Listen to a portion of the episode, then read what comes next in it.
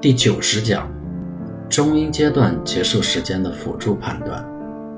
这里给出的是中阴阶段结束时间的辅助判断，并不是绝对的判断，如同用 MACD 判断背驰一样，只是一个辅助性的方法。但由于准确率极高，绝对的判断反而因为太复杂而不实用，所以就可以一般性的用利用辅助方法来进行判断。一般来说。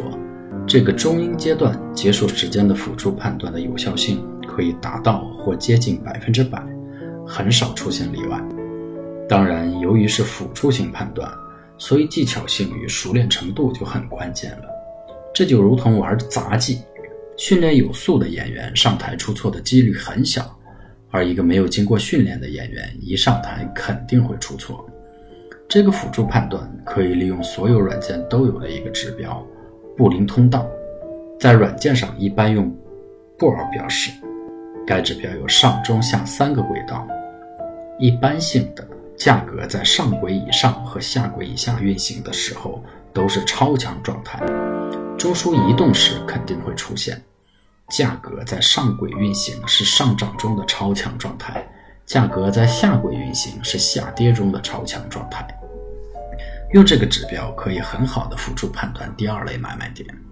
有时候也可以用来判断第一类买卖点。一般来说，价格从上轨之上跌回上轨之下，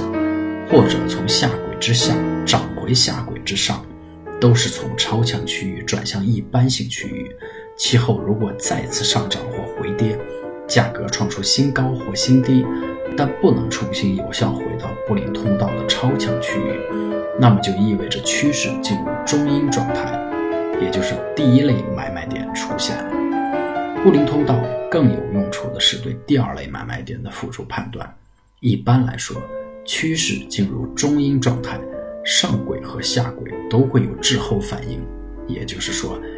也就是说，价格第一次回跌或回升后再次上涨或下跌时，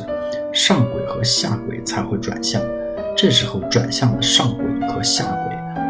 往往成为最大的阻力和支持，使得第二类买卖点在上轨之下和下轨之上被构造出来。